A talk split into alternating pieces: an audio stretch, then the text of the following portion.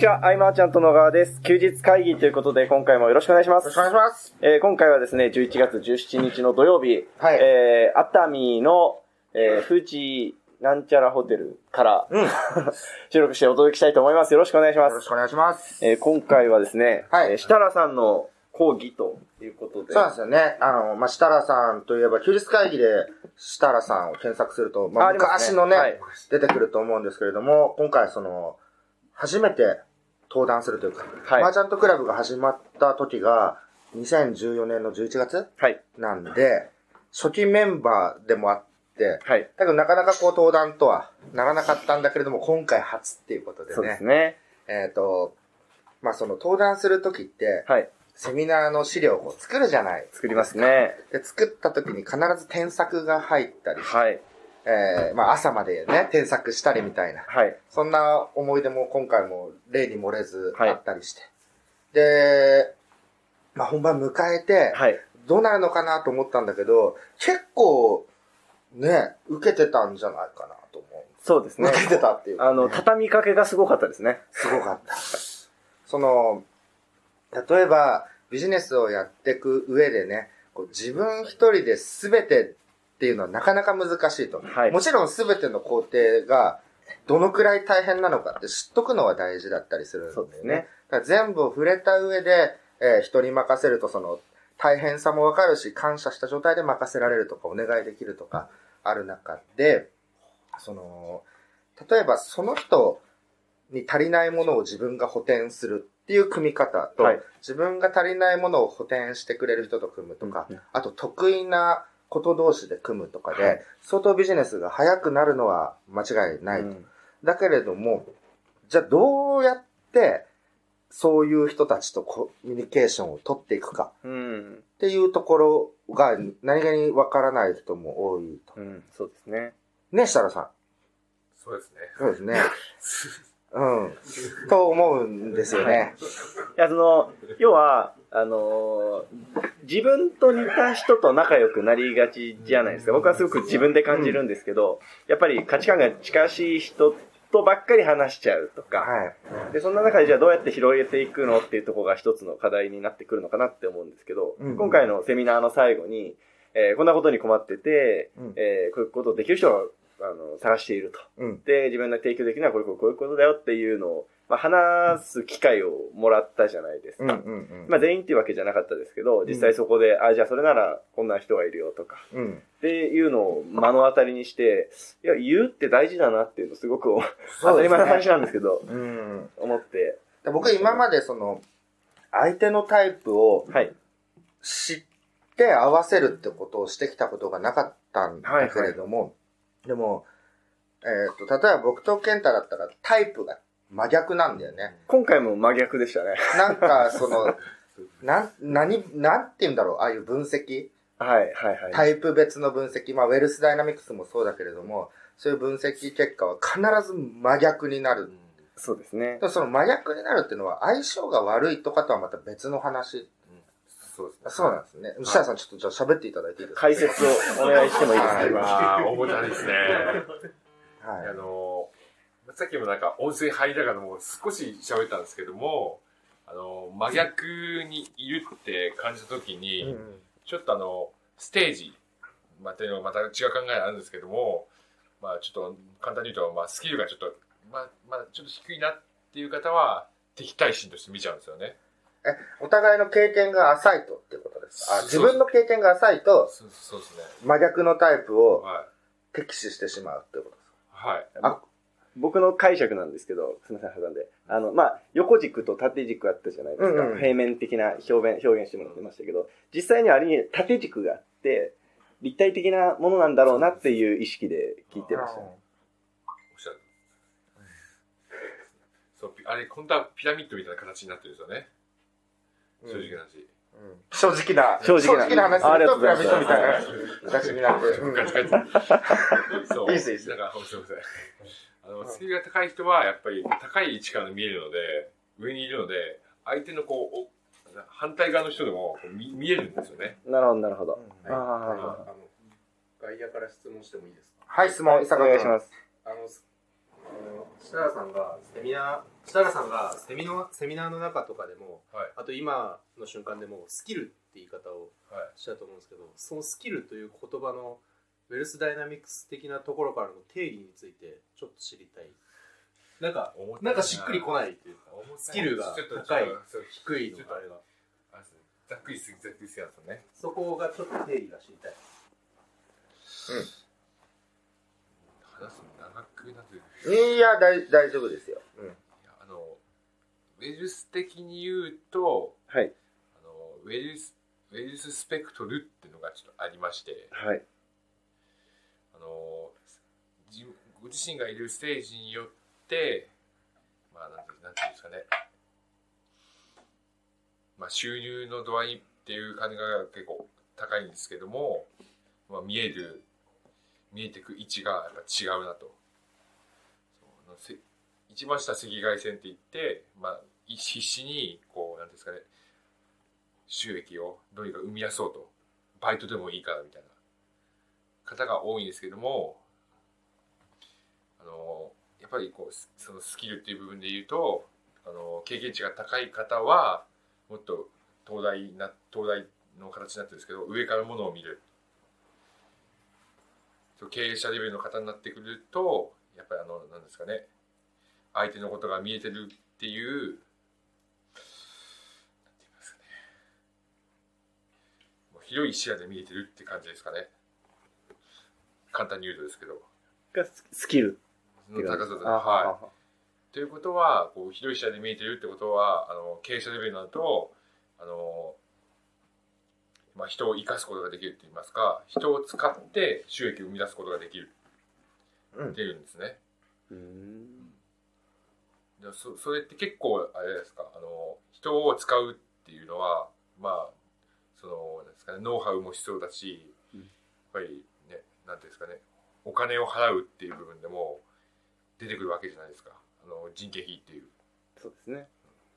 それを持ってる人っていうのはやっぱり、ね、経験値が高くて、まあ、収入も得てるこからこそできることだと思いますし、まあ、それの、まあ、ざっくりとなんですけども、まあ、それができる人はやっぱスキルが高いっていう見え方をしてます上からものを見れるっていう 視座の高さみたいなことですかね。あの、菅さんの言葉でお借りすると。視座が低いか高いかっていうね。プレイヤー視点か監督視点かみたいなそう。そうそうそうそうまとまりましたね。ここはもしかしたら、みたいなのがね。むしろいやそれかそれかあのいやもうこれこれがこれこれありますからこれありますから今回は、あのー編集する時間が全然ないので、そのまんまいきますけどね。ありがとうございます。ありがとうございます。うん。いや、でもね、ほんとこう、よくあるじゃないですか、タイプ別のね、分析はいとかね。あの、すごい面白かったなと思って。そうですね。あの、ケンタンが去年ややった時、はい去年もそういえば熱海でね、えーっと、僕がやった時は、一昨年一昨の年だっけ？時にタイプ別やりました。タイプはい別のいろいろ診断やってと。で、それも面白かったわけですよ。その、愛とはい。えー、欲と、和と理。和取り。で、そうそうそう4つのタイプで、僕話を聞いてて、あの、あ、同じ、近しい、分類としては近しいなと思いましたうんね。でもちょっと今回、その真逆のタイプのことをディスってたじゃないですか。それってやっぱり、その、ちょっとあんま好きじゃないんですかね。えーあの、コミュニケーションの秘訣なんですよ、きっと。ああ、なるほど。すごい面白かったなと思って、これ、どうにかその部分だけでも、ね、みんなにも見てもらいたいとか、プロモーションでね。うん。このタイプ別っていう話もね、あの、聞いてくださる方は全くわからない場合もあるんで、そうですねあの、なんかリンク貼っとけば簡単ななんかテストみたいなのあるじゃないですか、あの、ウェルスの。あどっちに行くか、向いてるかみたいな。はいで、僕と健太のその真逆な図ももう貼っとこうと思うんで、あうん。それで、なんていうんですかね、こう、自分に足りないものを補填するとか、なんかそういう、ーうん例えば、その相手の性格を知ってる、こういうタイプだって分かってるからこそ、はいえー交渉の仕方がそれぞれあるみたいなことですよね。近づき方って言ったらおかしいですけど、はいうん、設楽さん的に言うと、相手がどうすれば喜ぶかってことですよね。なんか言い方悪いですか？気分良くするから。気分良くするからじゃない。すげえ、悪いやつ。悪いやつ。そうですね。まあ、こう、こういうふうなトーク展開をしていくと、まあ、向こうもこう、はい気分よくというか、好意的に捉えてくれやすいみたいな。確かにあるかなと。ああの、本当僕意識したことはなかったんですけど、思えば、あの、内向的な人もいれば外向的な人もいて、はいその人に合わせてしいろんな話をしてるなとも思ったんで、はいうん。こう、改めて分析すると、そう勉強になるなと思うのもあったしね、今日は。そうですね。うん。なんか、シャアさんに聞いてみたいことがある人とかいれば、えっと、まあ、今日、あ、おっと、藤岡さん。藤岡さんから。あの、今日のセミナー、いあいやいやいやいや、あの、全然、あの、ゆゆるい質問というかね、休日会っぽい質問でさせてもらうと、まあ、今日はそのビジネス的な感じで、あの、込めたらいいとかっていうのがあったけど、じゃあ、その、例えば奥さんとか彼女とかはっていうのも多分方向性は一緒なんだろうけい。ど、はい。でも、だまあ、対異性とかだと、ね、まあ、今度はビジネストークだったじゃない？うん。なんかどの辺をこう柔らかくしたらいいのかなっていうのをなんかすごい考えながら、やっぱりこう夫婦ね、夫婦生活をより良くしようと思いながら聞いてたから、うんうん。っていう時に、なんかどういうセリフを言ったら喜んでくれるのかな、奥さんはとか考えてて。なんか、まあまあその具体的な言葉を言うとね、ちょっと中身の話になっちゃうから、なんか何を気をつけたらいいみたいなのが、なんかちょっとポイントだけでももしよかったら。深いですね。深いかあ、ごめんごめん。結構緩い質問のつもりだったけど。ごめんごめん。夫婦円満で。夫夫婦円満夫婦円満。夫婦円満。だからタイプ真逆なのよ。だから俺と、その、はい俺の奥さんは。その、今回ので言うと。そうそういう、た対極的な、言うたらね、菅ちゃん、あ、す菅さんと、いや、いや。いつも通り大丈夫。いつも通り大丈夫。菅ちゃんと、みたいになってる。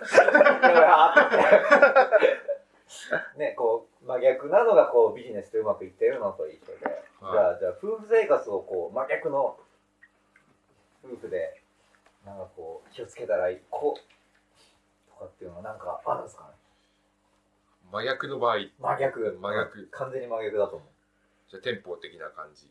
えーっと、いや、えーっとね、要はダイナモと、えーっと、ススチールスチールはうん。真逆ではないです。あ、真逆じゃないの？ひ左ですね。あ、ダムの上で。じゃあ、下は対極だけど、そあ、離れてるけど対極ではないんだ。その対極ではないですね、スチールは。あ、そうなんです今までこう会話してきて思ったのは、やっぱりなんていうんですかね、その、まあ、やっぱり、ちょっと知ることが必要なんですけども、まあウェルそうウェルセに行っちゃうと、そのスチールの方の気にする部分とかを気に使ってあげると、あ、じゃあ、ゆまあ、何を言うっていうよりは、これを言わないように心がける方がいいってこ両方、と両両方か。両方か。言わない方がいいんですよ。言わない方がいいんですよ。言ってあげると喜ぶ。あこの人私分かってくれてるみたいな。私のこと分かってくれてるみたいな。なるほどね。難しいなまあ、そ違いが分かの。さ、妻子を持たれてる方が、その、未婚彼女なしに質問してる、この円盤の秘訣が、伝説すぎてですね。アルバムにしたいぐらい今。はい。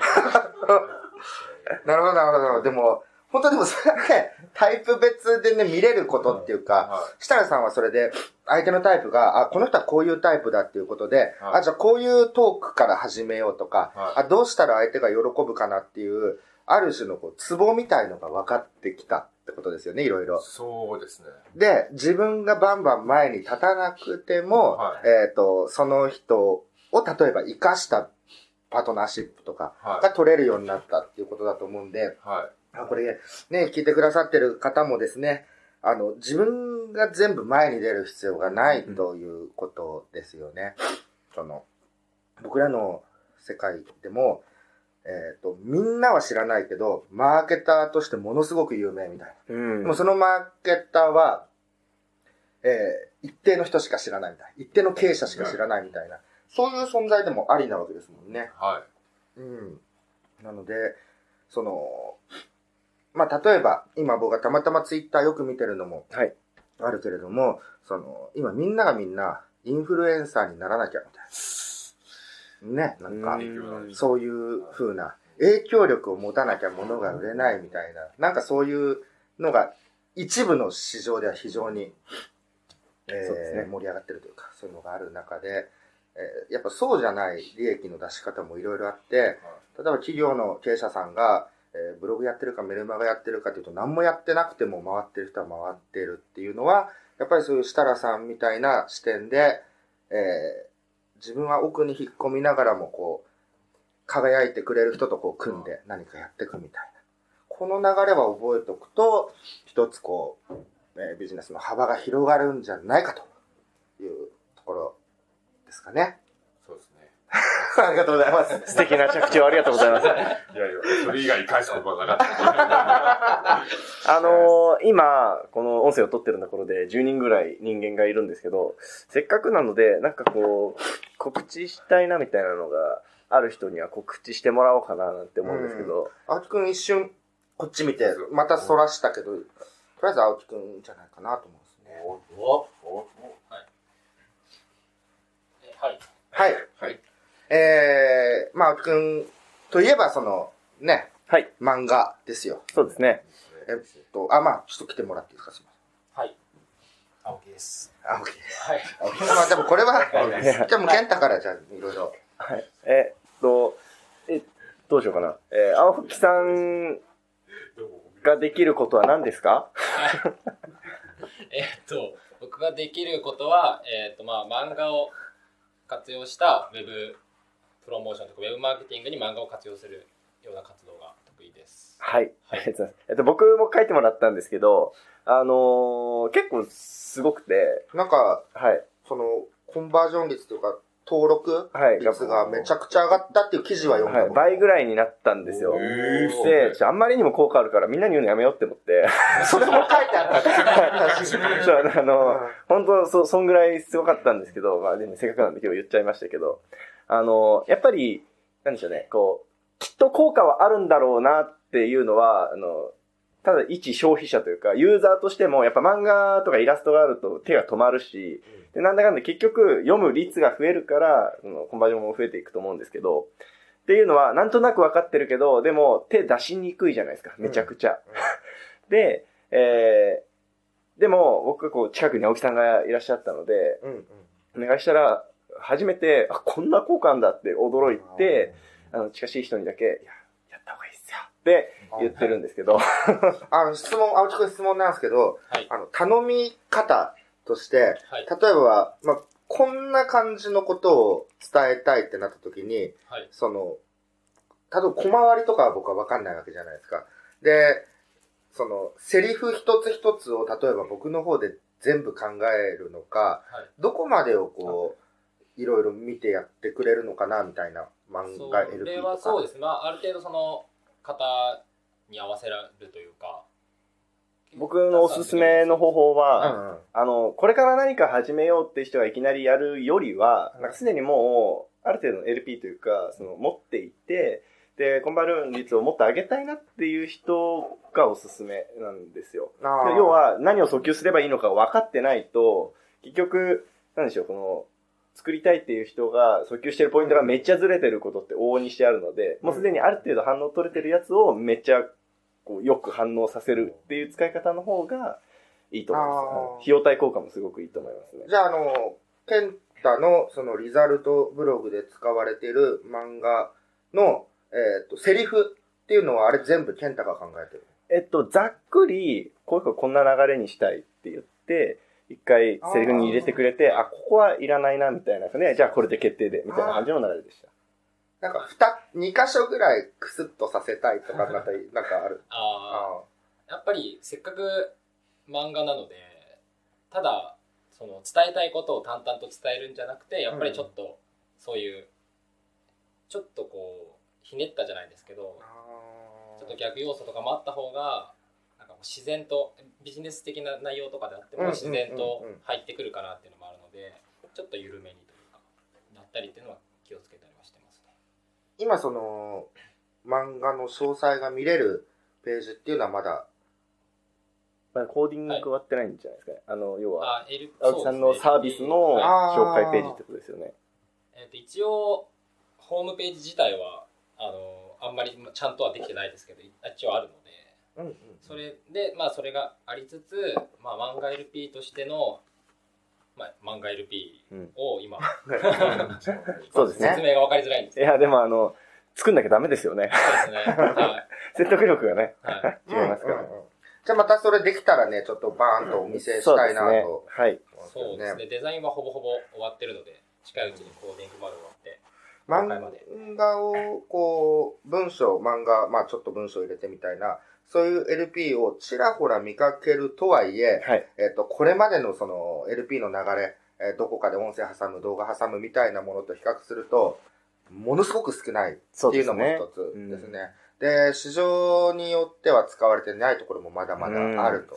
いうところなので、その、特にその、最初の LP のはいで登録に促していくみたいなところは非常にいいんじゃないかなとは僕も思うんで。そうですね。やっぱりあの、うん菅さんがいつもおっしゃってることですけど、みんながやり始めたらもうやっぱ遅いんですよ。そうですね。引きが弱くなっちゃうので、うん。まあ早めがいいんじゃないか早なめ早めと。思いますね。そんな青木くんもいきなり20件とか多分受けられないと思うんで。え まあ無理でしょうね。はい。本当早め早めがいいかなとはい。思うんで、じゃあ青木くんのなんかこう、とりあえず Facebook のなんか URL みたいなまあ、青木さんがこれっていうやつ貼っときます。はい。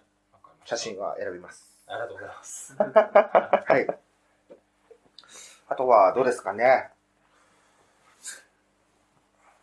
いないみたいですよ。目を合わせないですね。みんな下向いちゃって。うん。ですね、せっかくならこう、普段、昔の僕らだったら、はい。えー2週目、3週目とかも、引き続き撮っちゃったりもね、ああ、そういうこともあるんですけど、でも、なんか、戸張さんが今、どこですか？麻雀したいですみたいに来てるし、ね。まあ、もう夜も遅いですからね。そうですね、まあ、これからいろいろまたあると思いますけど、合宿は。うん。その様子は次回の休日会議で。で、あとあの、質問もいくつかいただいているのは、次回の休日会議で。あえずはい。あのー、お二人、三人ぐらいはい質。問いただいてるんで、それは次週と。そうですね。はい。えー、なお、休日会議では常に質問を募集しておりますので、はいえー今回のお話でここが分からなかったよって言ったら僕が代わりに設楽さんに聞いておきますので、はい。ぜひ、えーメッセージいただければと思います。最後、最後。ということで今回は以上にしたいと思います。ありがとうございましたあり。がとうございました。ありがとうございました。休日会議に関するご意見、ご感想は、サイト上より受けたまわっております。